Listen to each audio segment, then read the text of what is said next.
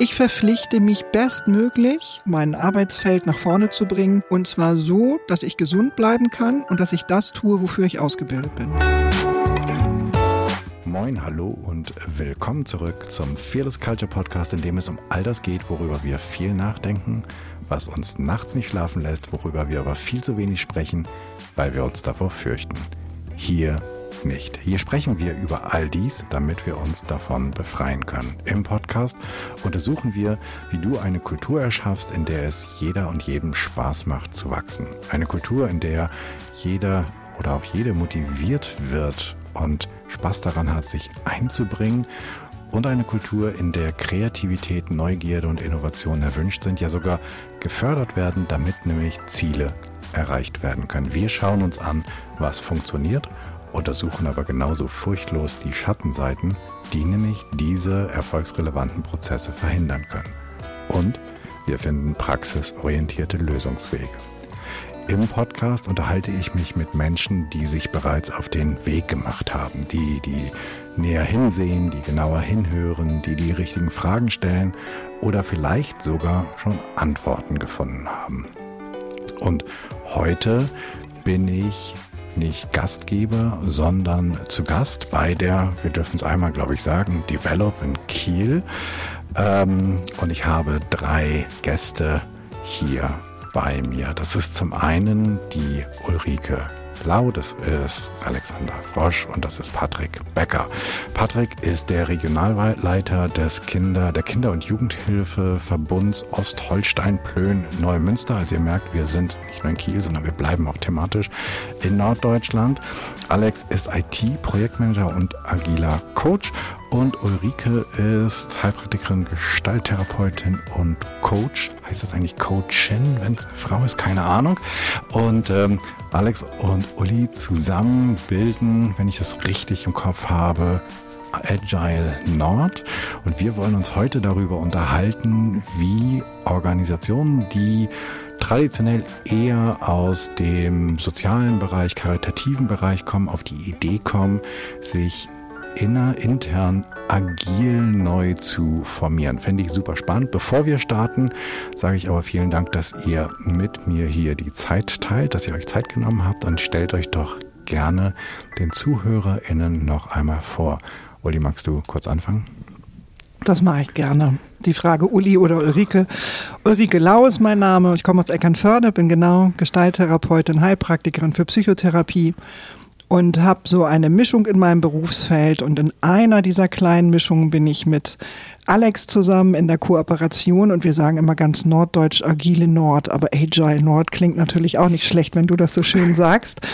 Und neben all den Coaching-Projekten und Psychotherapien, die ich mache und Workshops, haben wir uns eben vor einigen Jahren kennengelernt und kooperieren in diesem Bereich, über den wir heute sprechen wollen. Und ähm, eine große Leidenschaft sozusagen, ein großes Thema, was mich in meinem Lebenslauf ähm, begleitet, ist die Mischung aus dem Pädagogischen. Da habe ich eine Brücke zu Patrick und einer Brücke zu dem Wirtschaftlichen und zu der Begleitung von Unternehmen im besser und gesünder Arbeiten. Und insofern ist das heute für mich hier genau die richtige Kombination. Muss ich sagen, wie alt ich werde? Nein. musst du, musst du nicht. Ähm, da wir jetzt gerade bei Agile Nord waren, würde ich sagen, Alex, mach doch kurz den, äh, die Runde weiter. Ja, gerne. Danke, Jan. Also, ähm, ja, ich bin 43 Jahre alt, ich sag's mal. Ähm, und ähm, ja, beruflich bin ich, bin ich auf zwei Gleisen unterwegs. Also mein Zug ist auf zwei Gleisen unterwegs. Der eine Zug fährt hier bei der Develop. Ich mache hier Digitalisierungsprojekte mit einem Team in ganz, in ganz Deutschland, also von Flensburg bis nach München. Und auf dem anderen Zug bin ich, bin ich mit meiner lieben Kollegin Uli unterwegs, sodass wir die agile Arbeitsweise verknüpfen, auch mit gesunder Arbeitsweise. Und da eben schauen, wie kriegen wir das in, in Teams, in unterschiedliche Arbeitsbereiche gut begleitet, weil wir beide daran glauben, dass ja, dass wir diesen, dass es auch ein Geschenk ist, diese, diesen Wandel der Zeit so mit zu begleiten, dass wir einfach merken, es braucht, es braucht neue Formen der Arbeit und der Zusammenarbeit und dass wir ein, ein Stück Teil davon sind, diesen, diesen Veränderungsprozess mit zu begleiten. Okay. Patrick. Ja, ganz herzlichen Dank für die Einladung und auch an dich, Ulrike, und äh, dich, Alex, ähm, für die Idee, hier mitmachen zu können. Ähm, Patrick Becker, ich bin 45 Jahre alt, auch ich traue mich mal ein Alter zu nennen. Ähm, Familienvater, äh, zweier Kinder. Ich lebe mit meiner Familie auf einem schönen, wunderschönen Resthof äh, in Mecklenburg-Vorpommern und äh, arbeite aber in Schleswig-Holstein. Bin gebürtiger Schleswig-Holsteiner und seit zehn Jahren mittlerweile leitend tätig für den Kinder- und Jugendhilfeverbund, kurz KJHV. Wir sind ein Betriebsteil der KJSH Stiftung, Stiftung für Kinder, Jugend und soziale Hilfen. Und die wiederum ist ein Teil eines Trägerverbundes. Ähm, wir sind deutschlandweit tätig in der Hilfe zur Erziehung und Eingliederungshilfe. Und ich bin Regionalleitung und operativ zuständig für die Bereiche Ostholstein, Plön und Neumünster, also zwei Flächenkreise an der Ostsee und eine kreisfreie Stadt mitten in Schleswig-Holstein. Und das mit großer Leidenschaft. Wenn ich mich selber beschreiben müsste, vielleicht mit drei Hashtags, würde ich, würde ich sagen, ich bin Hashtag digital, ich bin Hashtag 100 Prozent, das fällt mir manchmal auf die Füße. Und vielleicht bin ich auch Hashtag Veränderung, weil ich da sehr große Lust zu habe, Veränderungsprozesse zu begleiten und auch selber mitzuerleben.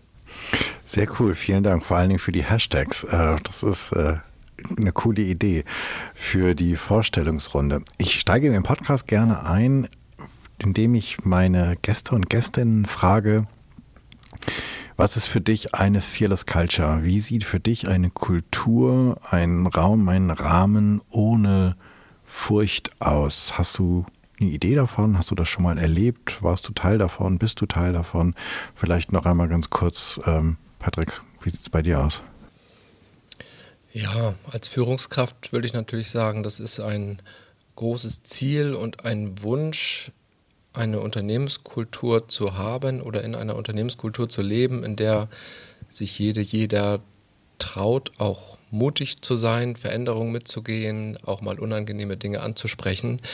Ich würde sogar behaupten, dass wir so ein Betrieb sind in Teilen, aber auch noch auf einem guten Lernweg, ja, wenn wir Mitarbeiter, äh, Mitarbeiterinnen bei uns befragen würden, äh, sieht das Bild vielleicht ein kleines bisschen anders aus. Das hat natürlich etwas mit Hierarchien zu tun, das hat etwas mit Vertrauen zu tun, mit Selbstverantwortung und, und all diesen Schlagworten. Ähm, aber ich glaube, das ist ähm, etwas, wo ich zumindest in meiner Position hin möchte. Mhm. Wie ist das mit euch beiden? Habt ihr eine Fantasie oder Erfahrung? Ja, also Fearless Culture im, im beruflichen Kontext sehe ich vor allem, dass diese, ich muss taktieren, ich muss Strategien entwickeln, wie ich etwas, äh, etwas ähm, sage in einem Unternehmen, gar nicht stattfinden. Also dass es wirklich diesen Mut gibt zu sagen, was man, ähm, was, was einem gerade wichtig ist, was gerade anliegt, ohne im Hintergrund zu denken, ich muss jetzt hier aufgrund von Hierarchien in irgendeiner Weise taktieren. Und das ist für mich gerade jetzt, also das ist für mich Fearless Culture in einem Unternehmen. Auch Fearless Culture im Unternehmen, dass ich sagen kann, ich kann auch mal einem, einem Kollegen ein Feedback geben. Und das ist vielleicht auch nicht, nicht, nicht, nur, nicht immer nur angenehm, aber auch da habe ich den Mut und bin angstfrei, das zu geben. Und auf der Gegenseite gibt es das Vertrauen, das auch anzunehmen, ohne dass es im Hintergrund da Gedanken gibt, welches, ähm, was für ein Film da auf, auf einer Parallelspur laufen könnte. Also bei dem Thema Angst bin ich ja immer auch ein Stück Therapeutin und denke, ähm, dass man so bestimmte Gefühle auch nicht ausschließen sollte. Also so eine ganz gesunde Angst und gesunde Furcht, da bin ich Fan von, weil ich glaube, das springt uns sonst hintenrum an. In den dienstlichen Kontexten, wo wir unterwegs sind, finde ich es wichtig, dass es in so einem Rahmen ist, der gesund ist. Also der mich vielleicht warnt vor bestimmten Dingen, wo ich denke, oh, da will ich vorsichtig sein, da sind mir vielleicht Menschen nicht so wohlgesonnen, wie ich, wie sich das eigentlich bei Alex gerade anhört. Es gibt ja auch immer diese Kulturen, wo taktiert wird, auch wenn ich mich entscheide, das nicht zu tun. Und trotzdem aber auch zu sagen, ich möchte menschlich auf Augenhöhe gesehen werden, unabhängig von der Hierarchiestufe. Und ich glaube, das ist so die größte Form der Fearless Culture, wenn das gelingt, zu sagen, ich akzeptiere eine Hierarchie, eine Struktur, in der ich arbeite, für die wir uns entschieden haben. Aber ich habe kein, menschlich keine Angst. Ne? Ich könnte zu Patrick als meinem Chef gehen und sagen, ey, ich habe was zu sagen. So, und kannst du mir zuhören? Und geht das in Wertschätzung? Oder wird mir das irgendwie dann zum Nachteil gereicht und es bildet sich in meiner Beurteilung ab oder in bestimmten bestimmten Karrierechancen.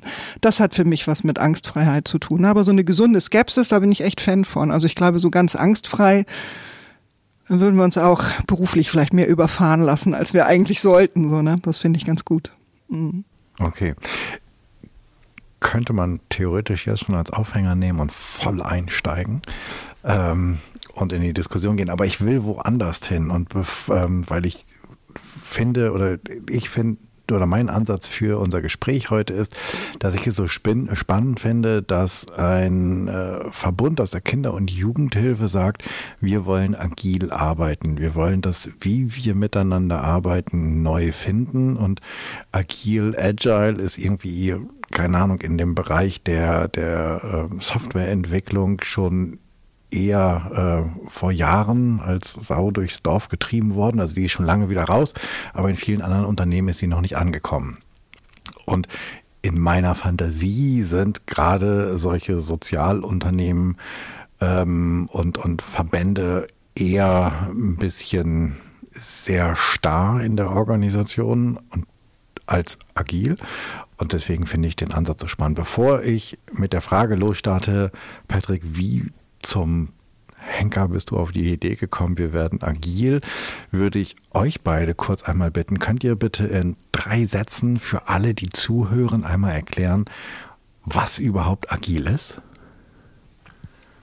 Und jetzt schluckt ähm, Alex, weil ich gesagt habe, drei Sätze. so ist es ja, das in drei Sätzen zu beschreiben. Also das Agil heißt ja, heißt für mich vor allem, dass wir Organisationen schaffen, die anpassungsfähig sind die anpassungsfähig sind. Und das heißt, dass, dass, die, dass die Menschen in den Organisationen gestalterisch tätig werden können. Also das heißt, da, wo Veränderungen auf eine Organisation wirken, da haben die Menschen das Know-how, die Kompetenz und den Entscheidungsspielraum auch tatsächlich zu handeln. Und dass wir, eine, dass wir Organisationsformen finden, die genau das unterstützen. So, das ist für mich in ganz, ganz kurzem Abrissen, was ich unter agil verstehe. Mhm.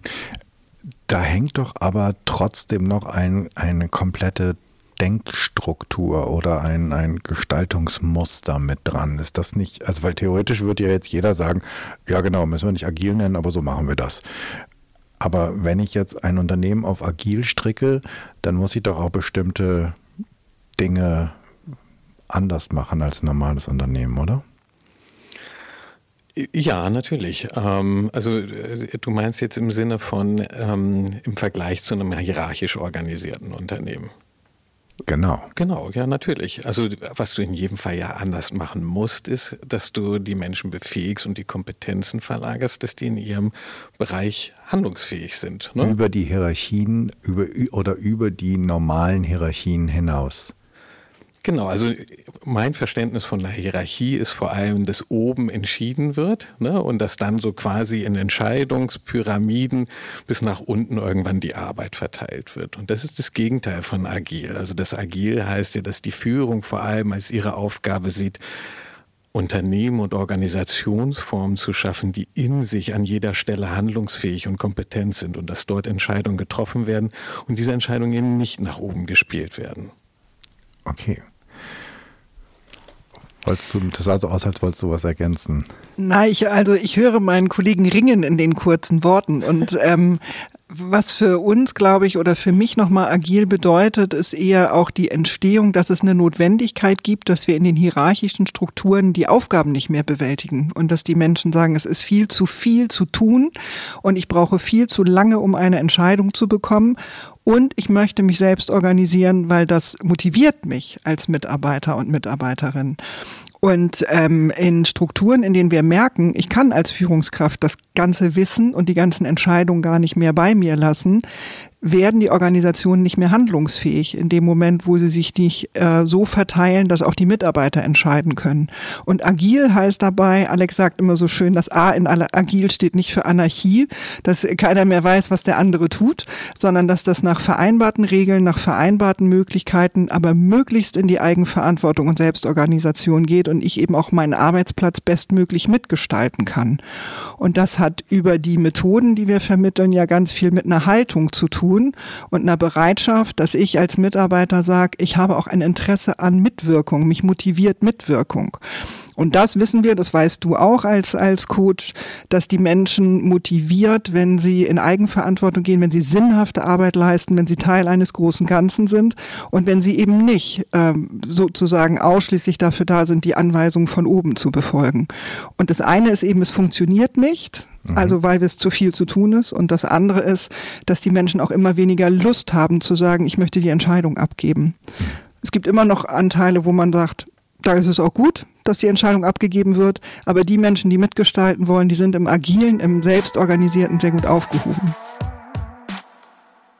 Du hörst den Viertes Culture Podcast, übrigens absolut werbefrei. Und deshalb ein Hinweis in eigener Sache. Würdest du auch gern die Kultur in deinem Team oder in deiner Organisation verbessern, an deiner Führungskompetenz arbeiten oder zumindest darüber reden, wie du Veränderungen erfolgreich initiierst? Dann sprich mit Jan. Er hat sowohl mit Dutzenden Experten hier im Podcast gesprochen, als auch eine ganze Reihe von Kulturveränderungen begleitet, Teambuildings initiiert und Führungskräfte bei der fachlichen und persönlichen Entwicklung unterstützt. Alle Kontaktinformationen und mehr Details zu seiner Arbeit findest du auf janschleifer.com. Weiter geht's mit dem Interview. Mhm. Okay, Patrick, jetzt zu der Frage, wie bist du darauf gekommen, was, was, wo drückte der Schuh so, dass du gedacht hast, okay, dann gebe ich mal ein bisschen Verantwortung und Macht und Status ab und lass die anderen selbst entscheiden? Oder wusstest du das noch gar nicht, dass das, dass das dazugehört? Nein, ich war ganz überrascht davon. Quatsch. Ähm, vielleicht zunächst einmal zum, zu dem Bild, äh, soziale Träger, soziale Unternehmen seien eventuell starr. Das kann schon sein und das sind wir nur dann, wenn wir nicht nach links und rechts gucken und äh, unsere Ohren äh, zumachen, äh, dann werden wir starr, das ist richtig. Und wir gucken nach links und rechts oder wir haben nach links und rechts geguckt und gesehen, dass wir in dem einen oder anderen Bereich ähm, eine große Notwendigkeit haben, nochmal eine Organisationsstruktur neu zu denken. Wir bekommen immer jüngere Leute auch äh, in die Teams, die ganz andere, ganz andere Sichtweisen von Arbeit äh, haben heutzutage, mitgestalten wollen. Klar gibt es auch äh, Mitarbeitende, die ähm, die nochmal eine andere Struktur brauchen. Aber in zwei Fällen war das eben nicht der Fall. In äh, einem ambulanten Team ähm, haben wir das Problem gehabt, dass wir, also na, es war kein Problem, wir hatten eine Schwierigkeit, ähm, diesem Team eine Leitungskraft zu geben. Äh, das ist bei uns üblich, dass, dass die äh, pädagogischen Teams eine pädagogische Leitung äh, erhalten. Die haben wirtschaftliche Verantwortung, pädagogische Verantwortung, Fach- und Führungsaufsicht und so weiter. Und bei diesem Team gelang uns das nicht, äh, eine pädagogische Leitung zu implementieren. Und mittlerweile ist für mich ganz klar, warum. Ähm, das Team setzte sich und setzt sich auch heute noch aus Mitarbeitenden zusammen, die teilweise 20, 25 Jahre äh, in ihrer Arbeit und auch in unserem Unternehmen sind äh, und in dieser Zeit eine so hohe Selbstverpflichtung ihrem Job gegenüber aufgebaut haben, ähm, das, das konnte eine pädagogische Leitung gar nicht in dem Maße erfüllen, ähm, was, was das Team selbst dort schon gebracht hat. Und aus diesem aus dieser Erkenntnis heraus ähm, war das relativ einfach zu sagen, naja, ihr führt euch sowieso schon selber, ihr, ähm, ihr seht alles, was dazugehört, um eine gute Arbeit leisten zu wollen, ihr fordert ein, was ihr braucht, wozu dann eine Leitungskraft? Ja, in gewissen Punkten ist vielleicht nochmal eine Entscheidung auf Leitungsebene äh, da, aber es braucht keine pädagogische Leitung, äh, wie wir sie klassisch bisher eingesetzt haben. Und deswegen sind wir mit diesem Team gestartet, agil zu arbeiten und, und sind in die Ausbildung bei Agile Nord gegangen. Ich nenne das mal Agile Nord, das passt uns nicht so zusammen. Okay, dann lass uns da doch mal ganz praktisch einsteigen, weil ich glaube, die, ähm, das Bild, das du zeichnest, ist ganz plastisch. Also du hast irgendwie ein Team von Leuten, die alle schon, die ziemlich genau wissen, was sie machen, die morgens sozusagen nicht noch äh, begrüßt werden müssen nach und das ist heute deine Aufgabe, sondern die wissen heute, morgen, übermorgen, was sie zu tun haben. Die kennen ihre Handgriffe und da gibt es, keine Ahnung, äh, irgendwas zwischen 5 und 15. Das ist, glaube ich, relativ wurscht, wie viele es gibt.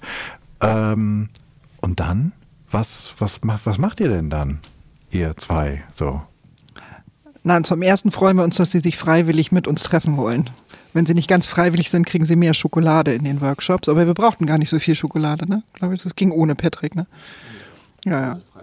Genau, die waren alle freiwillig da. Und ähm, dann geht es darum, das mal vorzustellen, genau das, was du auch gefragt hast. Was ist dann eigentlich Agilität? Was heißt das? Wo kann ich selbst Organisation als gewinnbringend erleben? Und ähm, es ist oft ein hoher Leidensdruck da, weil gerade in den sozialen Bereichen viel Wasserkopf- und Verwaltungsarbeit im Hintergrund ist. Also ich muss dokumentieren, ich muss mich absprechen, ich muss vielleicht übergreifende Konzepte schreiben. Und dieser Teil ist immer der, weil die Menschen in so einer Leidenschaft ja pädagogisch arbeiten, wo die sagen, eigentlich bin ich doch eingestellt, um mit den Menschen zu arbeiten. Aber meine Arbeit erfordert immer mehr auch organisatorischen Absprachebedarf oder Entwicklung von bestimmten Konzepten oder ein Reagieren auf Vorgaben von Ämtern. Und das ist oft so, dass sie da sitzen und sagen, dazu bin ich gar nicht gekommen. Und dieser Berg wird immer größer. Und der drückt mich. Damit schlafe ich nicht mehr so gut, weil ich mich ja so intensiv um die Menschen kümmern möchte, wie dieser Beruf mir das eigentlich ja auch gegeben hat. Und an der Stelle anzusetzen und zu sagen, okay, wie können wir denn diese Arbeit sichtbar machen, organisieren, ähm, in kleine Häppchen verteilen. Ne? Mein Kollege sagt immer, wie isst ein Schwan einen Elefanten? Na Jan? Mhm. Stück für Stück? Ja, häppchenweise, genau. Und diese Häppchen, die verpacken wir an der Stelle und gucken, was ist dann überhaupt da, was müssen wir sichtbar machen an Arbeit, wie können wir es verteilen. Und dann kommen wir natürlich auch mit Alex großen Methodenkoffer, so da können wir vielleicht nachher nochmal reingucken. Aber erstmal geht es darum zu sagen, was quält dich eigentlich in deiner Arbeit? Was macht, dass du abends nach Hause gehst und sagst, der Berg wird nicht kleiner? Oder am nächsten Tag kommt die nächste Anforderung dazu. Und ne, Patrick als Chef sagt, das müssen wir jetzt aber mal machen, weil sich irgendjemand ein neues wunderbares Gesetz ausgedacht hat. Und dann kann ich mich nicht ausschließlich auf meine pädagogische Arbeit Arbeit konzentrieren. Und die Teams arbeiten jetzt mit Corona, aber auch vorher natürlich auch dezentraler. Das heißt, ich muss einen Weg finden, wie kann ich mich abstimmen, wenn ich mich gar nicht ständig und immer sehe. Mhm. Und da kannst du dir vorstellen, die Leidenschaft der Pädagogen, ich darf das sagen, weil ich bin ja selber eine, äh, nach Digitalisierung, die hält sich in Grenzen. Und ich liebe Papier und halte das auch schwer hoch, aber ich sitze hier ja mit lauter Digitalisierungsexperten zusammen. Und der Weg, der ist schon spannend. Okay. Das heißt aber, dass relativ früh in diesem Prozess wird klar, wo der Schuh drückt im Team. Wussten die von Anfang an, dass es darum geht, dass sie sich selbst führen werden? Oder ist das ein Beiprodukt? Also ist, wenn, wenn du gesagt hast, ihr seid in dieses Thema eingestiegen, weil es war so schwer, eine, für eine pädagogische Leitung zu finden, weil eigentlich das, das ist Quatsch, weil, weil die braucht es nicht, das kann jeder. Ähm, die, also ich bin ja einigermaßen bekannt für, für mehrteilige Fragen. Ähm, deswegen wussten die schon, dass es darum geht, dass eventuell gar keine Leitung eingestellt wird, sondern dass sie es selbst machen, ist die eine Frage. Und die zweite Frage ist genau das, was Uli gerade gesagt hat.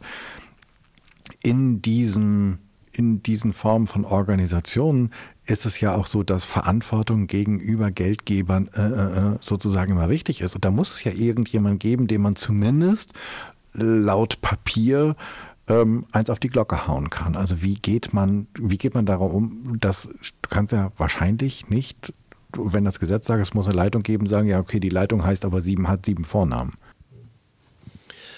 Ja, auf den Deckel bekomme ich ähm, als verantwortliche Leitung dort in dem ganzen Betrieb, was wir weggelassen haben, ist eine Zwischenebene, eine Zwischenleitung. Äh, das ist das, was ähm, mittlerweile durch die agilen Methoden entbehrlich geworden ist, in dem Team zumindest. Und die Frage, ob sie das wussten, ja, das war von Anfang an klar, dass wir darauf verzichten wollen, aber wir müssen uns dann in dem äh, ganzen Prozess ähm, die Aufgabenzuordnung anschauen und schauen, wann muss vielleicht auch ein Aufgabenpaket eine verantwortliche Leitungskraft in diesem Betrieb als rechtskräftige Leitungskraft, als rechtskräftige mhm. Vertretung äh, äh, die Aufgabe übernehmen und wann und welche Aufgaben können, dürfen und sollen in dem Team bleiben. Okay, das heißt, das, das konntet ihr wunderbar wahrscheinlich in irgendeinem Workshop auseinanderdröseln, sozusagen. Da braucht es dann deine Unterschrift für und den Rest machen wir ähm, mit Würfeln untereinander aus. Okay, Uli. Da fällt mir noch so eine ganz kleine Ergänzung ein, weil das kann, glaube ich, auch für die, die uns zuhören, ganz äh, interessant sein, weil die pädagogischen Teams, die erste Frage war natürlich, ist ja super, ihr spart eine Leitungskraft ein und wir sollen den Job jetzt machen. Mhm. Und dann zu sagen, nee, der, die Chance in diesem agilen Kontext ist tatsächlich hinzugucken und zu sagen, welche Verantwortung bleibt beim Team und welche Verantwortung wird zur Leitung, in diesem Fall zu Patrick gegeben, zu sagen, und darum musst du dich kümmern. Ob du das intern verteilst, ob du es selber machst, ob es überhaupt möglich ist, das ins Team zu geben. Das heißt, da wurden schon auch so Wahrheiten benannt und Agilität heißt nicht, ich gebe so viel wie möglich Aufgaben ins Team, damit der Leitung da oben mal so gepflegt langweilig werden kann, sondern es ist eine wirkliche Chance zu differenzieren, was bleibt auf Leitungsebene und muss da auch wirklich hin. Aber was kann das Team sozusagen für sich selber regeln und da auch einen Gewinn von haben? Also ein so ein Element, was wir ja bearbeiten, da wird Alex bestimmt gleich was zu sagen, ist so, das heißt früher Mehrwert. Also was habe ich eigentlich für einen Gewinn? wenn ich das tue. Und die hatten den Gewinn, dass sie schneller zur Entscheidung kommen und dass eben auch schneller klar war, welche Entscheidung muss jetzt auf Patricks Ebene fallen und welche Entscheidung können wir aber selber fallen und da braucht Patrick gar keine Information drüber oder so. Da gibt es so verschiedene Möglichkeiten. Trotzdem, trotzdem finde ich die, den Aspekt ganz spannend, dass ja relativ früh im Prozess durch dieses Sichtbarmachen, was ist denn da alles, eigentlich nochmal komplett transparent wird, was für ein, ihr entschuldigt jetzt alle, was für ein Arsch voll Arbeit ich eigentlich habe und wie viel unsinnigen Kram ich mache und wahrscheinlich am Ende, wie wenig ich dafür honoriert werde, ob jetzt monetär oder dass mir irgendjemand auf die Schulter klopft. Das heißt, Verantwortung heißt ja, die, die ich dann bekomme und das sichtbar machen, bedeutet ja auch, dass relativ früh, theoretisch zumindest, so eine kleine, so, so, so eine kleine Option steht, dass das Ganze zu ziemlich viel Frust wird, ähm, weil da ganz viel Unfaires, nicht Gesehenes auf einmal auf den Tisch kommt. War das so? Habt ihr das mal erlebt? Wie geht ihr damit um, wenn das so ist? Nach dem Motto, habe ich dir ja immer gesagt, jetzt siehst du es endlich, was wir hier alles machen. Wie sollen wir das überhaupt schaffen? Also mein Gefühl ist eher, dass es nicht zu dem Frust führt, sondern äh, da fällt mir der Satz ein, Wahrheit tut immer weh und immer gut. Also es wurde etwas sichtbar, wo man an der Stelle sagt, ja, das ist auch viel. Und auch die Kollegen untereinander haben ja sichtbar bekommen, an welcher Stelle beschäftige ich mich mit Aufgaben, die die anderen Kollegen von mir gar nicht so präsent haben, wie viel Zeit mich das kostet, wie viel Aufwand mich das kostet. Also ich würde sagen, da müsst ihr mir mal helfen. Ich finde, es ist eher zu einer Würdigung gekommen durch das Sichtbarmachen, was alles für Aufgaben da sind und hin zur Leitung auch zu einer Würdigung, wo ist auch die Grenze? Also wo muss ich auch als Leitung bestimmte Dinge zu mir nehmen, anders verteilen, weil das eben nicht machbar und nicht möglich ist. Mhm. Und ich habe es eher als beruhigend erlebt und nicht als Provokation oder als Frustration. Nee, ich habe das halt auch gemacht, weil ich das halt aus vielen Kontexten halt auch kenne, dass über lange Zeiträume Räume zusätzliche Ressourcen eingefordert werden vom Team nach dem Motto, wir schaffen das nicht mehr, wir brauchen mehr und dann immer sagt, nee, nee, das haben wir jetzt kein Budget für und da kann keiner neu eingestellt werden und auf einmal kommt das dann alles auf den Tisch und es wird einfach nur noch deutlicher, dass da was fehlt. Ähm, das stelle ich mir so als einen Punkt vor, wo man denkt, ah, verdammt, so genau wollte ich das gar nicht sehen. War das nie so? Da fällt mir jetzt kein Beispiel zu ein, aber wenn es denn tatsächlich so auf den Tisch kommt, dann hilft es mir ja trotzdem, ähm, gegen anzusteuern oder ähm, eine Unterstützung zu geben, damit das dann wieder möglich wird. Und ähm, was mir noch in dem Kontext einfällt, ähm, habe ich Uli auch tatsächlich immer im Ohr, ist, äh, zur agilen Arbeit gehört eine geklärte Beziehung. Das heißt, ähm, wenn wir so etwas auf die Tische bringen, egal auf welchen Ebenen, ob das nun mit dem besagten Team ist äh, und mir als, als Leitungskraft oder ob die Teams, ähm, Teammitglieder untereinander ähm, etwas auf, die, auf den Tisch packen, ähm, was sie diskutieren wollen. Solange die Beziehungen geklärt sind, kommen sie auch zu guten Ergebnissen und dann kann man entsprechend ähm, den Rahmen wieder verändern oder anpassen. Mhm. Und jetzt an euch beide, was passiert denn, wenn Beziehungen nicht geklärt sind? Also, weil Beziehungen sind geklärt, also ich kann mir jetzt so ganz viele vorstellen, die sagen, ja, ja, ist alles geklärt bei uns. So, und dann steigt ihr ein in den Workshop und dann denkt ihr so, mhm, das nennt ihr geklärte Beziehung. Oder bin ich jetzt schon wieder auf dem falschen Dampfer? Nee, und äh, tatsächlich äh, wird's, äh, ist, haben wir beobachtet, dass es dann sehr schnell sichtbar wird. Und äh, gerade wenn, diese, wenn die Teams in selbstorganisierter Arbeit loslegen und die Beziehungen nicht geklärt sind, dann wird es sehr schnell deutlich, dass es an der einen oder anderen Stelle ruckelt. Und dass dann eben diese kalten Konflikte, wenn sie denn da sind, die werden relativ schnell warm. Kalte Konflikte? Bitte? Kalte Konflikte bedeutet für jetzt genau was? Magst du das erklären, Uli? Du bist, ich bin hier zuständig für die, für die kalten Konflikte. Na, das ist so ein bisschen das Bild, das ist das, was unter der Oberfläche brodelt. Ne? Und ähm, äh, also wir arbeiten ja, wenn wir starten mit dem agilen Kontext, starten wir eben nicht mit der Methode, die es gibt, sondern das ist ja die äh, glückliche Kombination aus Alex und mir, dass Alex absoluter, erfahrener, ähm, agile agile Coach ist und die Methoden kennt und ich mit dem eher Psycho-Hintergrund diejenige bin, die sagt, lass uns doch mal gucken, weil eine Methode funktioniert ja nicht ohne guten Kontakt zwischen Menschen. Mhm. Und dieser kalte Konflikt, das sind so die, die unter der Oberfläche sind, wo du nach Hause kommst und deine Frau fragst, ist alles gut? Und sie sagt, das ist alles fein. Mhm. Und du denkst, mhm, mhm, ja, genau, ich krieg da doch so eine kleine Alarmleuchte. Und dadurch, dass beim Agilen, wenn die Arbeit sichtbar ist, auch verteilt wird, wer macht was, fällt spätestens im zweiten oder dritten äh, Treffen, wo wir die Arbeit neu verteilen, auf, dass immer einer sich die Lieblingsaufgaben nimmt oder der andere sagt, ach, ich habe schon drei Zettel und äh, ich kann auch gar nicht mehr tun. Und irgendwann fällt auf, okay, da ruht sich vielleicht auch jemand auf Teamebene aus. Das haben wir bei diesen pädagogischen Teams überhaupt nie erlebt, weil das Thema da ist tatsächlich, wir haben zu viel zu tun und müssen uns anders organisieren damit wir Arbeit zum Beispiel nicht doppelt machen. Aber wir haben ja mehrere Teams bei euch begleitet und manchmal ist es auch so, dass Konflikte da sind, alte Konflikte. Also ich weiß nicht, hat von euch wahrscheinlich keiner, ne? so alte Konflikte mal zwischen, das gibt sein. Das ist was ganz Innovatives gewesen. Die Menschen haben sich halt auch mal gestritten. Und es ist nicht immer geklärt und ausgesprochen und es hat auch mit Enttäuschung zu tun. Und jetzt kommen da so zwei Heinis von Agile Nord und sagen, so, wir wollen mal über Werte reden, über Vertrauen, über Offenheit, über Kommunikation. Und dann passiert es schon, dass einige Teammitglieder sagen, gut, dass du fragst, weil da hätte ich was zu sagen. Und bevor das hier nicht geklärt ist, lasse ich mich ganz bestimmt nicht darauf ein, in Selbstverpflichtung bestmöglich diesen Laden nach vorn zu bringen. Und diese Beziehung, also da muss wirklich so ein bisschen Feuer unter die kalte Konflikte. Und dann kann das auch sein, dass es dauert, bis man die agile Methode einfügt, weil es geht erstmal darum, dass jedes Teammitglied sagt, okay, und jetzt konnte ich alles sagen, worum es mir hier geht. Und wenn ich einen guten, selbstorganisierten, eigenverantwortlichen Arbeitsplatz will, dann muss ich an dieser Stelle auch an der Konfliktklärung mich beteiligen. Mhm.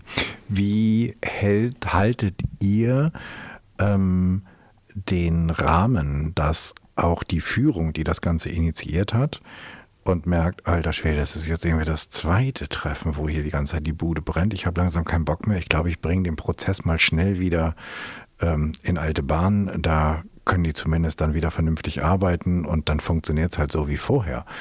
Ähm, ich habe einfach keine Lust mehr, dass hier weiter die ganze Zeit rumgefochten wird. Hier soll gearbeitet werden. Wie geht ihr damit um? Oder ist das wieder nur eine Idee aus einem Paralleluniversum? Also habe ich so bisher ehrlich gesagt noch nicht erlebt, dass Führung an der Stelle gesagt hat, wir wollen es wieder zurückdrehen, weil die Sachen, die da auffallen, ähm, die hatten ja auch schon vorher einen Preis. So, mhm. und der Preis ist im Regelfall auch bekannt. So. Und das wird, wird sichtbar und wird deutlich. Und ähm, es werden dann ja Strategien entwickelt, wie kriegen wir es aufgelöst. Und das fühlt sich meistens relativ schnell gut an, auch gerade für Führung, auch wenn es manchmal unbequem ist. Okay. Was machst du denn mit denen, dass das sich ähm, unbequem gut anfühlt? Was ich mit denen, also was wir mit denen machen, ähm, ich glaube, da müssen wir gar nicht so viel machen. Also ich glaube, das ist relativ schnell dann auch ein Gefühl von Führung, dass ähm, erstmal, dass die Klarheit da ist, dass bestimmte Dinge aus dem Schatten rauskommen. Und ich glaube, das fühlt sich für Führung auch gut an. Ja. Und ich glaube, da müssen wir gar nicht, das, das müssen wir gar nicht zu sehr aktiv pampern, sage ich jetzt mal, ähm, dass, dass Führung sagt, Mensch, das hat einen Mehrwert für mich und das geht in eine richtige Richtung, sondern es wird sichtbar, die Dinge fallen auf und es ist aber plötzlich offen und ehrlich und äh, die Karten liegen auf dem Tisch. Okay. Jetzt hat äh, Patrick eben gesagt, okay, die sind, äh, ihr seid dann eingestiegen, dann habt ihr irgendwann, habt ihr das auseinandergedröselt, was da alles sozusagen zu tun ist, habt gesehen, welche Arbeit doppelt gemacht wird und welche unnütz ist und welche man sozusagen nach oben delegieren kann und welche vielleicht man noch ganz sein lassen kann. Und wie geht also wie, du, du hast vorhin gesagt, irgendwann kommt, kommt Alex mit dem Werkzeugkoffer. Also was, wann, wann packst du denn jetzt deinen Werkzeugkoffer aus? Ja, das machen wir, das machen wir. Also natürlich, wir, wir starten erstmal damit, dass wir einen Überblick geben. Was heißt überhaupt agiles Arbeiten? Und bei uns immer im, im Zentrum äh, ist das Wertesystem des Teams. Ne? Was braucht es denn an Werten, damit nachher die Methoden gut funktionieren? Ne? Mhm. Also geklärte Beziehungen, Mut, aber auch Selbstverpflichtung. Also ist es, kriegen wir es hin, als Team auch zu sagen, ja, ich verpflichte mich jetzt auch bestimmte Dinge fertig zu kriegen. Ähm, und das ist so der Einstieg. Damit fangen wir an zu arbeiten, dass es so ein, so ein allgemeines Verständnis dafür gibt, ähm, in welche Richtung wollen wir und welches Wertesystem liegt dahinter. Mhm. Das ist uns total, ist, ist uns total wichtig, weil, also ich sag mal, diese agilen Rahmenwerke, die dann aufsetzen, so Scrum und Kanban, was man schon tausendmal gehört hat, äh, die kann man auch unagil einführen. Das funktioniert. Ne? Also wenn das Wertesystem dahinter nicht, nicht steht, ne, dann ist das, ähm, dann ist das, dann ändert sich nicht fürchterlich viel dadurch, ja. Und das heißt also, wir gucken am Anfang auf die Werte, wir versuchen dann wirklich einen guten Überblick zu schaffen, wo wollen wir hin, wie soll sich das im Team anfühlen und dann gucken wir in, in die Rahmenwerke, wie können wir jetzt gut Arbeit sichtbar machen, ne? Ähm, welche Arbeit wollen wir überhaupt sichtbar machen. Das war auch gerade in der Arbeit mit Patrick total spannend, dann ja auch eben mit dem Pädagogen zu gucken, ne, an welcher Stelle brauchen wir es denn. Ne? Und auch da äh, für uns ein ganz, ganz großes Lernfeld zu schauen. So, es gibt da auch Bereiche, wo, wo, wo gesagt wird, ey, das darf sich jetzt aber auch nicht so anfühlen, als wenn wir hier ein Produkt konstruieren. Wir arbeiten hier mit Menschen zusammen. Und dann gibt es Bereiche, wo relativ schnell auch klar war, Mensch, und an der Stelle ist es für uns hat es echt einen Mehrwert, dass wir Arbeit visualisieren und dass wir es verteilen und dass wir gucken, dass wir nicht zu viel auf einmal starten. Und da kommen dann diese Rahmenwerke zusammen, dass wir sagen, okay, wie geht's denn? Offen machen, Arbeit transparent machen, das alles visualisieren und dann auch gucken, wie schaffen wir es im Team, da möglichst fokussiert zu bleiben und nicht zehn Dinge gleichzeitig zu bewältigen. Und ähm, Aber äh, vielleicht können wir da mal ganz konkret einsteigen. Also wir haben jetzt dieses Team von dir ähm, mit den in Tüdelchen alten Hasen. Und wie arbeiten die denn heute? Also was habt ihr, was habt ihr denen beigebracht, dass die heute ohne einen, ähm, eine Leitungsfunktion, also nur mit dir als sozusagen juristische Instanz sozusagen oben drüber, falls es dann irgendwann mal wichtig wird. Aber ansonsten machen, machen die ihr Ding sozusagen und auch erfolgreich. Oder so. Also was, was, was habt ihr mit denen gemacht? Also ich, ich würde mal, da würde ich uns gar nicht zu äh, zu hoch loben, weil ich sage mal, wir haben dann, wir haben den ersten Impuls gegeben, wir haben denen gezeigt, welche Methoden gibt es, wie kann man das machen, wir sind die, die Rahmenwerke mit denen durchgegangen, wir haben das Wertesystem. Was heißt Rahmenwerke heißt? Die Rahmenwerke, also wie kann so ein Scrum funktionieren, wie funktioniert eine iterative Aber Arbeit. Ne? Wenn wir jetzt, also Scrum sozusagen, mach, versuch doch mal sozusagen das in diesem, weil das finde ich halt spannend, weil Scrum die, die jetzt im Bereich IT unterwegs sind, die wissen alle, was los ist. Die, die da nicht unterwegs sind, die haben da relativ wenig Ahnung von. Was bedeutet das, wenn du Scrum jetzt in einen äh, Verbund der Kinder- und Jugendhilfe reinbringst? Also erstmal haben wir es in den Trainings gar nicht Scrum genannt, sondern wir haben mal gezeigt, wie ist denn das, wenn du an einem Projekt arbeitest und mal so die Arbeit in Häppchen aufteilst, in. Iterationen mhm. und machst es sichtbar. Und haben das Ganze mal auch in den, in den Trainings an an kleinen Projekten geübt. Und der, den Transfer, den hat das Team dann selber gemacht. Ne? Also der, der Transfer, wie ist es, wie funktioniert es tatsächlich in der Arbeit? Ähm, da sind sie dann losgegangen und haben das, was wir, was wir vermittelt haben in den Tagen, äh, umgesetzt auf, auf das eigene Arbeitsumfeld. Was sagen die jetzt? Was geht leichter? Was geht besser? Mhm. Vorweg nochmal die äh, Methoden, die wir, die wir dann auch lernen durften oder äh, erfahren durften, äh, haben wir ziemlich schnell versucht zu etablieren, auch digital zu etablieren. Ähm, wenn wir jetzt raufgucken auf das Team ist keine der Methoden noch im Einsatz. Das ist vielleicht nochmal ganz spannend an der Stelle. Ähm, digital schon mal gar nicht, äh, weil das Team für sich entschieden hat, es ist nicht unsere Art zu arbeiten und es hemmt uns eher, als dass es uns nach vorne bringt.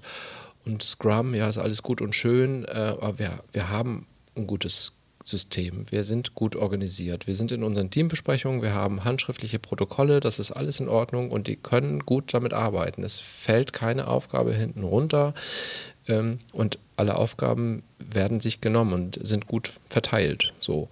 Und das, was sich verändert hat, ist, ähm, es ist, es ist ein, ein, ja, es ist ein geklärtes Team. Das Team ist für sich verantwortlich, es möchte sich qualitativ nach vorne bringen, es möchte gute Arbeit leisten, es wird keine pädagogische Leitung ähm, vor sich haben, sondern arbeitet weiterhin ähm, mit mir, der ihnen ab und zu mal Unterstützung in Rahmenbedingungen gibt. Mhm. Und das fühlt sich für das Team sehr, sehr gut an. Die Rückmeldungen sind einfach positiv. Okay, also die haben den ganzen Prozess genutzt, um einfach Dinge zu klären und zu gucken, wo sie Sachen doppelt machen, die sie nicht mehr machen. Oder die sie nur noch einmal machen. Oder welche Dinge sie auch alleine entscheiden können mhm. und für welche Dinge sie wirklich eine Entscheidung von außen brauchen. Mhm. Können wir, auch wenn ihr jetzt sozusagen, oder wenn das Team jetzt Scrum nicht mehr, nicht mehr einsetzt, können wir trotzdem nochmal beschreiben, was das, weil da, da geht es ja, glaube ich, auch darum, dass Arbeit nicht zugeordnet wird, sondern untereinander verteilt wird und dass die Leute in einzelnen kleinen Schritten sich auch immer wieder Feedback geben, wann sie was gemacht haben, was dabei rumgekommen ist, damit es ein gemeinschaftliches Learning gibt. Aber jetzt erzähle ich sozusagen, was ich eigentlich euch fragen wollte. Also gibt es noch andere Teams bei euch, die ähm, ich glaube ja, sozusagen, die ihr geschult habt und gibt es auch ähm, mich, mich interessiert wirklich so ein bisschen dieses, dieses Haptische dabei. Ich würde so gerne fühlen, was die heute anders machen und was, was sie besonders, außer dass es geklärt ist, ähm, was sie davon haben. Also was der, was der Benefit im Team ist, was sie heute sagen, Gott sei Dank haben wir das gemacht.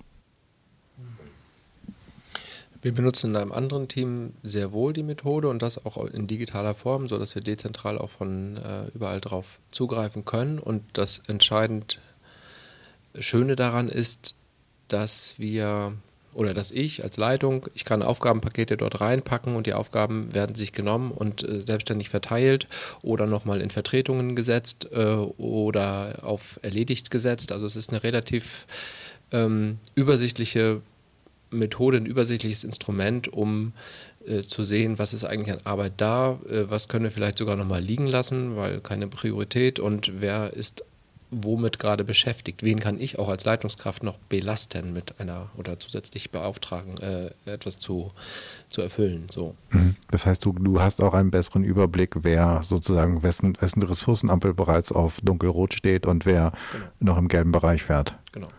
Und ich selbst bin es ja als Führungskraft auch erstmal los, weil es äh, in einem Aufgabenboard platziert ist äh, und es gerät nicht in Gefahr, vergessen zu werden. Okay. Du wolltest noch was sagen. Ja, ich glaube, dass das unabhängig davon ist, ob eine Methode eingesetzt wird oder diese Teams wirklich jetzt digitalisiert arbeiten oder mit Papier arbeiten oder wofür sie sich entscheiden, sondern was wir erleben in diesem Team, also wir haben ja bei euch zwei bis drei Teams, sage ich mal, eine, eine Mischung gab es ja, ne, aus Verwaltung und Leitungskräften und einmal dieses pädagogische Team. Und was sich für mich in der Ansicht verändert, ist, dass es eine besondere Haltung gibt, die sagt, ich verpflichte mich bestmöglich, also mein Unternehmen, mein Arbeitgeber, mein Arbeitsfeld nach vorne zu bringen und zwar so, dass ich gesund bleiben kann und dass ich das tue, wofür ich ausgebildet bin. Und beides zusammen ist uns wichtig. Und wenn ich Scrum oder ein agiles Rahmenwerk einführen würde und sagen würde, es geht darum, dass möglichst viel Arbeit besser und schneller von der Platte geht, dann ist das nur ein Teil. Der andere Teil ist, dass wir dann auch Menschen haben, die sich schnell erschöpfen. Das heißt, wenn ich in einer Haltung bin, in der ich sagen kann, okay, ich kriege eine Aufgabe von oben, die ist auch notwendig und ich kann mit gutem Gewissen sagen, Leute, ich kann heute nicht. Ich bin mit anderen operativen Sachen beschäftigt. Ich habe äh, einen akuten Fall von Kindeswohlgefährdung bei dem pädagogischen Team zum Beispiel.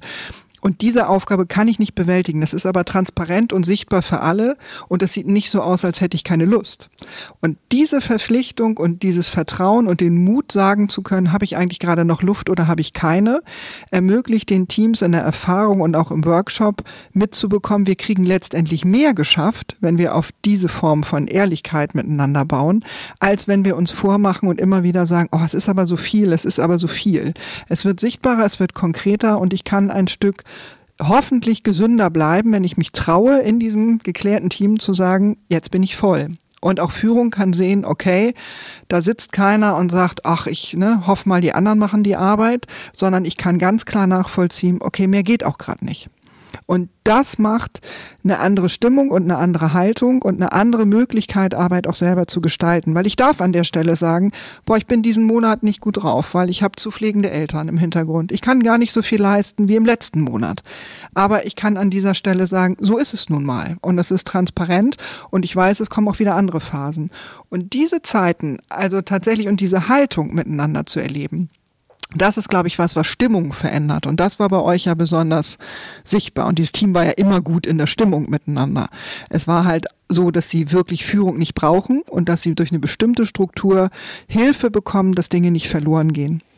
Und ähm, also ich weiß nicht, was würden die sagen? Die haben ja gehört, dass wir uns hier für diesen Podcast treffen wahrscheinlich. Ne? Würden die sagen, das war eine sinnvolle Fortbildung für die? Das in jedem Fall. Also was im Einzelnen direkt aus der Fortbildung jetzt noch im Alltag zu sehen ist, mm, da wird wahrscheinlich jeder anders antworten ähm, oder zumindest auch eine andere Sichtweise vielleicht haben. Aber den Anstoß zum jetzigen erfolgreichen Arbeiten und zu dem Arbeitsgefühl, was die vielleicht jetzt dann auch benennen würden, den hat die Fortbildung allemal gegeben. Das sah gerade so aus, Alex, als wolltest du was. Nee. Okay. Ähm, dann habe ich jetzt verstanden, dass es das ganz besonders das Transparenz machen und die langfristige, nachhaltige, genau, das war das Wort, was mir gerade durch den Geist, dass, dass die nachhaltige Transparenz etwas ist, was auf verschiedensten Ebenen das Arbeiten angenehmer, aber auch effizienter und effektiver macht, oder? Ich bin aber noch immer noch, also wahrscheinlich, weil ich Werkzeugkoffer cool finde. Ähm, ich bin immer noch gespannt, sozusagen. Jetzt haben wir ein, ein Thema sozusagen oder ein Team bei. Haben wir noch irgendwie so ein Beispiel von einer, einem coolen Werkzeug, das du da rausgeholt hast, wo du Leuten wirklich, oder wo, vielleicht weißt du das auch, Patrick, wo deine Leute sagen, da haben wir, da haben wir denen was beigebracht oder da haben wir denen eine Methode gezeigt, wie sie Problem A, B, C oder Herausforderungen von mir aus auch ähm, anders, neu bewältigen, aufstellen? Ja, also wenn wir nochmal in den, in den Werkzeugkoffer greifen, wir, was wir zum Beispiel machen in, in den Trainings, ist eine Simulation. Patrick, ich weiß gar nicht, ob du die einmal oder zweimal schon mitgemacht hast, dass wir, ähm, dass wir ein Märchenbuch erstellen. Also wirklich, dass wir mal sagen, wir gehen jetzt, wir nehmen uns mal ein Projekt vor, wir wollen hier in dem Training ein Märchenbuch erstellen und wir nehmen uns auch nicht viel Zeit dafür. Und ähm, und das ist, also das ist so, da, da vereinen wir ganz, ganz viele Elemente miteinander. Also einmal, dass wir dieses Arbeit sichtbar machen. Wie beschreibt man Arbeit gut? Das ist möglichst so, dass der, der den Nutzen von der Arbeit haben soll, da im Fokus steht. Dann gehen wir in dieses, in dieses Arbeiten rein, des Abstimmens, des Tuns, des Wiederzusammenkommen, auch mal gucken, wie haben wir zusammengearbeitet, gibt es da äh, Möglichkeiten, es besser zu machen, also so eine Retrospektive und so ähm, bewegen wir uns da einmal durch und dann nach, ich glaube, wir nehmen uns so um bei zwei Stunden Zeit, dann ist da ein, äh, dann ist ein Märchenbuch fertig, was fantastisch ist. Und oft äh, haben wir da dieses ähm, ja, dieses Ergebnis, dass wir sagen, das hätte vorher keiner für möglich gehalten, dass, es, dass das Team so schnell ähm, etwas so Schönes schaffen kann mit einer Aufgabe, die am Anfang noch äh, recht unmöglich äh, wirkt. Okay. Was wir also ja, also was wir, je nachdem, ne, mit welcher Truppe wir da unterwegs sind. Bei den Pädagogen gegen Märchenbuch ganz gut. Und äh, wir hatten aber auch da Stimmen, die sagten, äh, das ist eine Aufgabe, also so die letzten Kreisläufe, wenn Alex von so Iterationen spricht, heißt das ja immer, wir, wir arbeiten viel in Kreisläufen. Wir hinterfragen Arbeit am Ende eines Kreislaufs. Wir machen, ne, der Schwan, das Häppchen, was wir da gegessen haben, bevor wir das nächste Häppchen anpacken, gucken wir erstmal, ging es gut mit dem alten Häppchen oder müssen wir noch was neu orientieren oder so. Und das sind bestimmte Methoden, Gesprächsrituale, die man einbaut, Reflexionsmöglichkeiten, die man einbaut. Wir prüfen mit dem Team, welche Teamrollen braucht ihr überhaupt, was ist überflüssig bei euch. Und das war in diesen Teams unterschiedlich, die wir bei Patrick begleitet haben. Die einen haben gesagt, nee, es ist gut, wenn da Führung ist und wenn jemand bei bestimmten Sachen den Hut auf hat. Die anderen haben gesagt, wir können uns total gut selbst organisieren und stellten dann in so, wir haben, wir spielen Spiele mit denen, wir lassen die Dinge erleben an dieser Stelle und zu merken, nein, wir brauchen überhaupt niemand, der unser Team coacht und der moderiert und plötzlich reden 15 Leute durcheinander und kommen zu Nullergebnis. Und dann gibt's eben eine kleine Schleife, die wir drehen und sagen, okay, wenn ihr jetzt nach den zehn Minuten zu keinem Ergebnis gekommen seid, was könntet ihr beim nächsten Mal anders machen? Und welche Rolle müsstet ihr besetzen? Und dann gibt's viel Material in die Hand und Sie können gucken, ah, wir bräuchten mal einen Fokusbeschleuniger, weil wir bräuchten mal jemanden, der darauf aufpasst, dass wir echt am Thema arbeiten, weil wir kommen von Hölzgen auf Stöckskin, das tut uns nicht gut. Und diese Dinge lassen wir die Teams erleben. Und dann gucken die im Nachhinein, kriegen die so einen richtigen großen Methodenkoffer, die kriegen ganz viel Material, Papier, ihr Digitalisierer, sie kriegen Papier und auch bestimmte Karten, mit denen sie arbeiten können und können sich ausprobieren und können sagen, okay, wir wollten doch eine Rolle vergeben. Ich wollte mal auf unsere Verabredung achten. Wir haben gesagt, wir machen eine Besprechung von eins bis zwei. Jetzt ist es wieder halb vier. Das wollten wir doch nicht mehr oder eben wirklich auf den Fokus zu achten oder mal um die Ecke zu denken und zu sagen, oh, können wir, das war, die Lösung war mir zu schnell, gibt es vielleicht noch eine andere. Und das lassen wir die Teams ausprobieren und wirklich überprüfen und das haben Alex und ich in den letzten vier Jahren gelernt, dass das, was wir uns vornehmen, oft gar nicht das ist, was für die Teams passt. Weil Agilität heißt ja nicht, wir kommen mit dem Konzept und dieses Konzept passt auf jede Organisation und jedes Team, sondern wir müssen jedes Mal wieder neu gucken, was ist denn für euch das Richtige? Und für dieses pädagogische Team ist es total sinnvoll, die Sachen als Methode über Bord zu schmeißen, aber in der Haltung sich zu erklären und zu sagen, welche Rollen besetzen wir hier und was bringt uns wirklich nach vorne. Und zwar so, dass wir zufrieden nach Hause gehen abends. So, ne? Und ähm, das ist, glaube ich, die Herausforderung, ist nicht als so musst du es machen und so muss es gehen, sondern zu sagen, ey, das sind Optionen und ihr passt sie kontinuierlich an. Das ist ja eine Idee aus dem Agilen zu sagen, ihr könnt, wenn ihr bei uns im Workshop wart, Montag anfangen und ihr könnt am nächsten Montag sagen, das hat sich für uns nicht gut gezeigt, das passen wir an. Aber wozu wir eben einladen, ist zu sagen, probiert's mal aus. Und das ist, glaube ich, das, wo die Teilnehmer auch den Mut kriegen und die Idee kriegen, zu sagen, ich fange einfach mal an. Ne? Und das haben sie ja gemacht. Also wir hatten ja energische Stimmen, die gesagt haben, dieses Märchenbuch kriegen wir nie fertig. Grüße an die Zuhörer in diesem Fall. Und, ähm, und an der Stelle wirklich gut, gut hinzugucken und zu sagen, wenn ich mich so organisiere, dann schaffe ich viel mehr in kurzer Zeit, als ich dachte. Und das fand ich war in der Fortbildung wirklich schöner Effekt. Ne? Wie ist das mit dem Thema ich, ich finde, das hört sich nach extrem viel Kreativität fördern an. Und jetzt kann es, kann ja zwei Sachen können ja passieren. Das eine ist, dass Leute sagen, oh, echt jetzt? Ich mache den Job irgendwie seit 20 Jahren, jetzt muss ich auch noch auf einer Metaebene darüber nachdenken, ob ich das, was ich die ganze Zeit gut tue, auch richtig mache. Bleib mir weg. Und auf der anderen Seite kann es auch sein, dass Leute sagen, wow, das ist ja total cool, wir können hier ganz viel neu erfinden und sogar uns selbst erfinden. Habt ihr beide schon erlebt oder ist eins nur eine Fantasie von mir? Wie ist das in deinen Teams? Also hält diese, für, für mich hört sich das so an, als wenn da so ein kreativer Funke irgendwie in eine Organisation gegeben wird. Hält der oder ist das alles jetzt nur gerade meine Idee? Ja, wie in vielen Fortbildungen gibt es eine Anfangseuphorie äh, und dann muss man mal gucken, wie sieht die Realität aus. Ähm, das ist ja auch, das ist ja dann auch die Frage, wenn äh, was macht man, wenn die das Anpassen von Methoden und das, äh, das Transferieren auf den eigenen Arbeitsalltag und auf die eigenen Arbeitsthemen mehr Zeit in Anspruch nehmen als das, was nachher am Ende bei, äh, als das, was am Ende bei rauskommen soll. Ähm, Dennoch ist es so, dass sich so ein, so ein Grundrauschen an, ähm, an Motivation durch das eigene Gestalten, durch die eigene Freiheit, ähm, Prozesse voranzutreiben oder Prozesse überhaupt erstmal zu definieren, das zeigt sich immer noch. Auch nach, ich weiß nicht, wann haben wir es eigentlich gemacht? Vor zwei Jahren, glaube ich. Was ich da auch noch spannend finde, ist, dass die Pädagogen, die das mitgemacht haben, auch agile Methoden mit in ihre operationale Arbeit genommen haben. Das heißt, sie haben gesagt, wir können uns vorstellen, auch mit den Familien, wo es ja manchmal schwer ist, ne, die machen ja ambulante Hilfe, auch so zu arbeiten und zu sagen, lasst uns den Schwan mal teilen, wir machen mal ein Häppchen. Was wolltest du bis nächste Woche schaffen? Du musst ja gar nicht das große Ganze schaffen. Ne? Du kannst dir Teile dazu machen. Und was war gut und was war nicht so gut? Was gelingt dir leicht? Was gelingt dir schwer? Und ich finde, es ist ein unglaublich wertschätzender Blick auf Menschen, also auf Menschen, die Hilfe brauchen, aber auch auf Teams und auch für Chefs, auf das Team, mit dem sie arbeiten, zu sagen, grundsätzlich glaube ich, dass wir hier bestmöglich diesen Laden nach vorne bringen. Ob es die eigene Familie ist oder ob es der Beruf ist, was auch immer. Was Agilität nicht wegmacht, sind zum Beispiel, genau wie du sagst, schlechte Rahmenbedingungen, schlechte Bezahlung, äh, große Konflikte, viel zu viel Arbeit für viel zu wenig Leute. Ne? Also da gibt's Grenzen. Ja? Und wenn klar ist, es ist eine große Überforderung da, ist Agilität nicht die Lösung ähm, und dann ähm, ermüdet es die Leute noch mehr. Aber grundsätzlich eine Motivation zu erhalten und zu sagen, ich kann Dinge mit gestalten und ich kann sie so machen, dass sie mich in den kleinen Häppchen nicht überfordern. Das ist für mich so, ein, so eine zentrale Botschaft, die da drin steht und dass es wirklich Spaß macht und mich motiviert, wenn ich mitgestalten kann. Ne? Und da ist schon viel Kreativität drin. Das ist so, weil die besten Lösungen haben natürlich die Teams für ihre Aufgaben und oft nicht die Chefs. Und an der Stelle finde ich dich ja auch so mutig, Patrick, zu sagen, ja, dann guck doch mal, was ist denn eigentlich für euch die gute Lösung? Weil das ist für das, wo du Experte bist, wahrscheinlich auch die brauchbarste. Und das wird eben geteilt an der Stelle. Ne? Und wenn dieser Ball aufgenommen wird, ähm, dann mach doch mal, guck doch mal selber.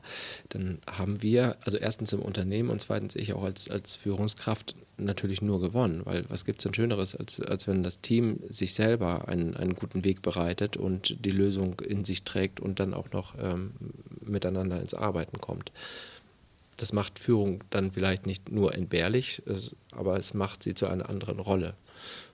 So, also ich bin dann Partner mehr und äh, Möglichmacher vielleicht und an der einen oder anderen Stelle muss ich nochmal eine Unterschrift setzen. Ähm, aber das, was ich eigentlich erreichen möchte, ich möchte, dass ein Team eine gute pädagogische Arbeit leistet, habe ich erreicht. Wäre das Schlusswort.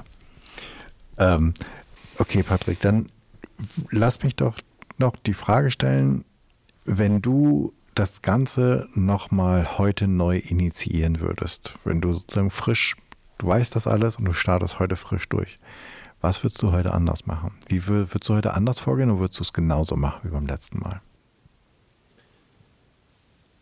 Also ich bin sehr zufrieden mit der Entscheidung, das bei uns eingeführt zu haben. Dennoch haben wir immer noch große Schwierigkeiten in dem Transfer der Definition von Aufgaben, wenn ich agiles Arbeiten in, in Softwareunternehmen einsetze, in IT-Unternehmen oder auch bei uns in der Finanzabteilung, ähm, die Teams arbeiten ganz klar agil und auch mit äh, Scrum und Kanbans. Da funktioniert es auch, weil es um äh, Prozessoptimierung geht, um Prozessdefinitionen geht. Wir haben aber in den pädagogischen Arbeitsfeldern ähm, nicht immer, nicht immer einen klar definierten Prozess und auch kein Produkt, was am Ende dabei rauskommen soll. Klar, wir haben Ziele und so weiter und kann das nochmal definieren, aber wir verbringen sehr, sehr viel Zeit zu überlegen, wie definieren wir eigentlich die Aufgabenpakete. Ähm, und lassen sie dann am Ende vielleicht eher weg. Und da würde ich im, im nächsten, ähm, in der nächsten Einführung ähm, von agilen Methoden in einem Team einen besonderen Schwerpunkt drauf setzen wollen. Mhm. Jetzt sagst du gerade wieder so ein Stichwort Aufgabenpakete. Vielleicht können wir da nochmal anschließen, wann, also dieser, dieser agile Prozess, das agile Vorgehen. Ähm, wir haben vorhin von Rahmen gesprochen.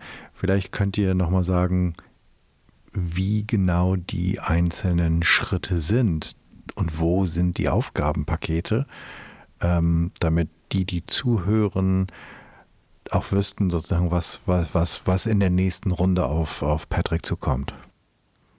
Also die Aufgabenpakete sind ja die Scheibchen vom Schwan mhm. und ähm, wir puzzeln mit den Teams. Das heißt, ähm, Alex und ich haben ein, ein, kleines Puzzle, was in der Mitte liegt, was wir entwickeln. Also kleines, gutes, hat einen Meter Durchmesser dann am Ende mit so sechs Elementen, die wir durchgehen und in der Mitte liegen die Werte, also die das, was wir vorhin auch besprochen haben. Ne? Die Frage: Gibt es ein Vertrauen im Team? Gibt es Kommunikation? Gibt es Reflexionsbereitschaft? Gibt es eine Selbstverpflichtung? Ne? Diese Werte, damit starten wir. Das, das sind die vier Werte. Oh, wir haben noch ein paar mehr. Also da geht's um Mut, ne? da geht's um äh, die Fähigkeit, ins Vertrauen miteinander zu gehen an der Stelle. Und ähm, die gehen wir durch, die kriegen die Teams tatsächlich auch. Und dann haben wir so sechs Schritte, die wir in dem Workshop durchlaufen. Das eine ist eben diese Arbeit sichtbar zu machen. Und da sind die Arbeitspakete drin. Das heißt, Patricks Aufgabe ist es, seine Aufgaben so zu formulieren, dass das Team versteht, was will der eigentlich von uns? Und damit entstehen oftmals so Erkenntnisse zu sagen, wieso, das habe ich euch doch letzte Woche gesagt. Die gesagt haben, das habe ich gar nicht so verstanden. Ne? Und daran üben wir in diesem ersten Schritt, also wie mache ich sichtbar und wie beschreibe ich Aufgaben, dass die umsetzbar sind. Das ist in dem pädagogischen Team so, dass die selber die Aufgaben so beschreiben, dass die anderen verstehen, worum es geht. Und in dem Verwaltungsteam und bei den Führungskräften eher so, dass die verstehen, was die nächsthöhere Führungskraft von denen will. Mhm. Und das zweite Puzzlestück ist dann, die Rollen zu vergeben und zu sagen, habe ich eigentlich wirklich einen Teamleiter? Habe ich jemanden, der das Team coacht, der zum Beispiel auch guckt, sind das ähm, gute Gespräche, die wir miteinander führen und sinnvolle? Oder treffe ich mich wöchentlich, das ist das dritte Puzzlestück, in so Teamritualen heißt es bei uns in Besprechungen, die sinnlos sind. Also ich sitze irgendwelche DBs ab, weil das so ist, dass man da sitzt. DBs? Dienstbesprechungen. Ah. Genau. Und äh, wenn ich an dieser Stelle merke, ich brauche ein anderes Ritual, damit sinnvoll ist für mich, ich brauche kürzere Treffen, jeden Tag zehn Minuten, eine Viertelstunde, kurzer Abgleich, damit ich weiterarbeiten kann, damit ich nicht in die falsche Richtung arbeite. Das sind so die ersten drei Puzzlestücke, mit denen wir mhm. arbeiten. Ne? Mhm. Ja, dann legen wir das vierte Puzzlestück an, das bei uns Fokus heißt, also dass wir eben in unseren Trainings auch mal ganz, ganz greifbar und äh, ganz sichtbar machen, was heißt denn das eigentlich, wenn ich an vielen Aufgaben gleichzeitig arbeite? Und was macht das mit mir in meinem Stresspegel, was macht es aber auch mit meiner Leistungsfähigkeit.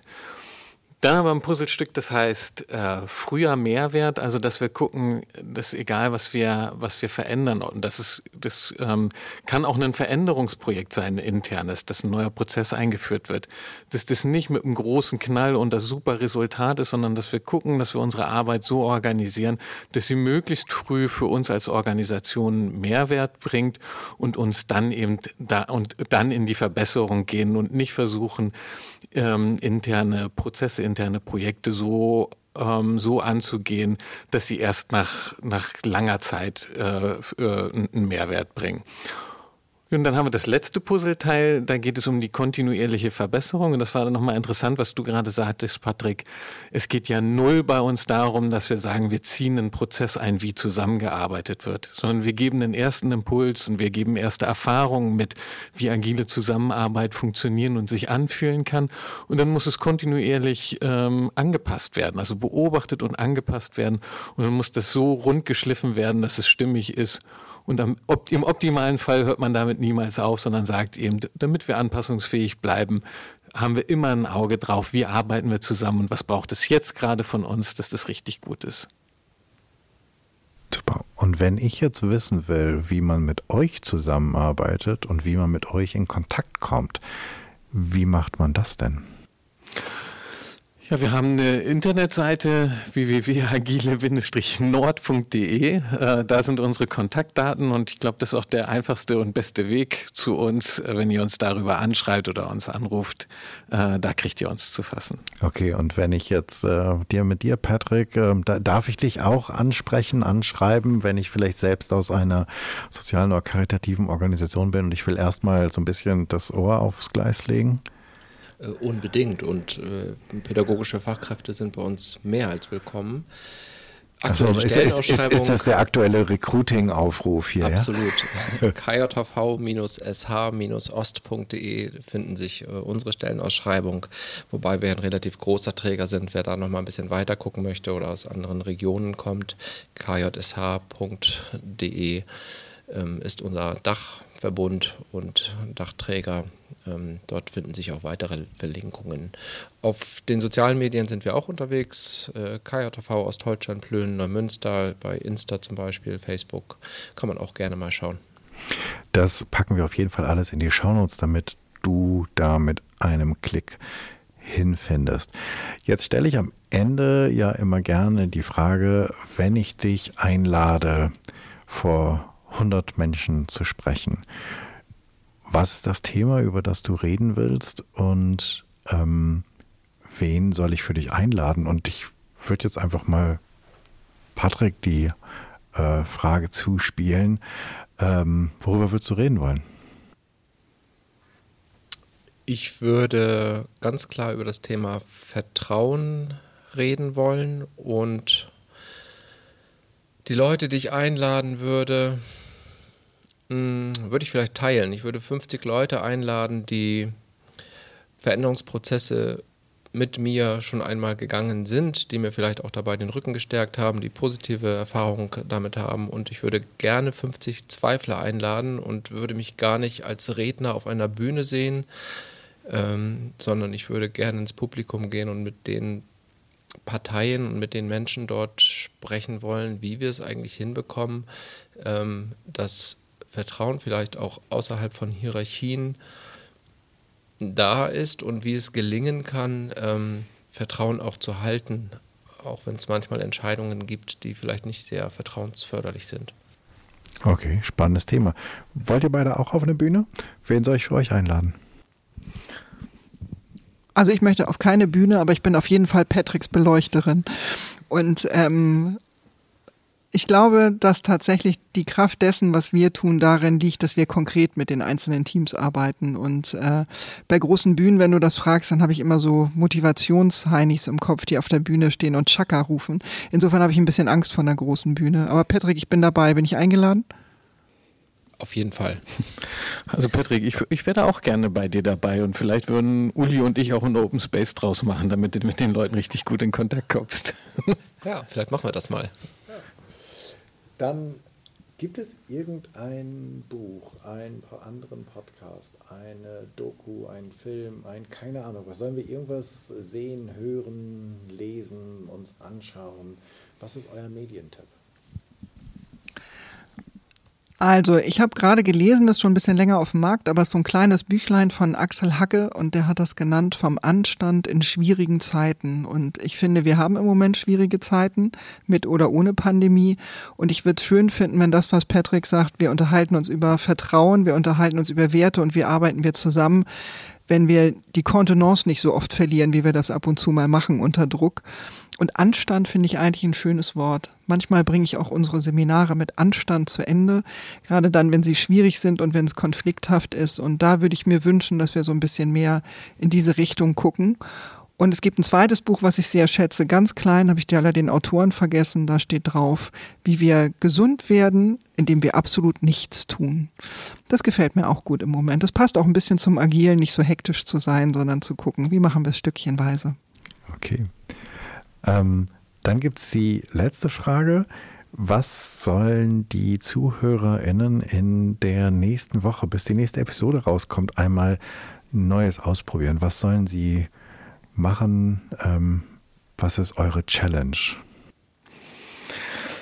Ja, ähm, also da, da habe ich eine Idee und das ist inspiriert auch von einem Buch von Hermann Arnold. Der hat ein schönes Buch geschrieben, Wir sind Chef.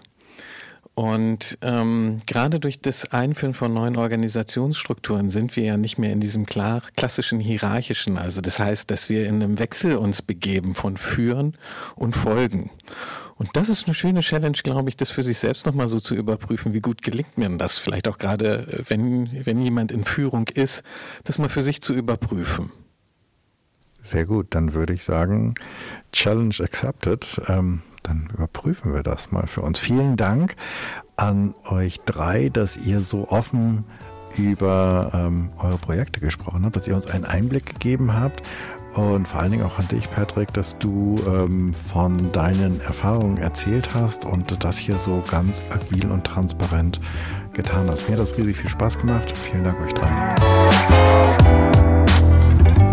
Das war's. Ich danke dir fürs Zuhören und ich hoffe, ich beende jetzt ganz in Ulis Sinne diesen Podcast mit Anstand. Ich hoffe, es hat dir gefallen, es hat dich neugierig gemacht und dich vielleicht inspiriert, einmal darüber nachzudenken, wie du nicht nur anständiger wirst, sondern wie du vielleicht deine Prozesse sichtbar und dein Arbeiten sichtbar und deine Prozesse vielleicht optimieren könntest oder agiler machen könntest, wie du furchtloser wirst und wie du dazu beitragen kannst, eine Fearless Culture zu erschaffen. Ich freue mich über dein Feedback und Ideen, was ich noch machen könnte und was ich besser machen könnte. Und wenn du eine Idee hast, dann schreib mir doch einfach an podcast.janschleifer.com. Abonniere diesen Podcast, wo auch immer du solche am allerliebsten hörst und hinterlass mir gerne deine 5-Sterne-Rezension bei iTunes, denn damit wird der Kreis derer, die diesen Podcast hören können, größer und wir können alle zusammen was verändern. Ich hoffe, du bist bei der nächsten Episode wieder mit dabei. Bis dahin, sei furchtlos, dein Jan.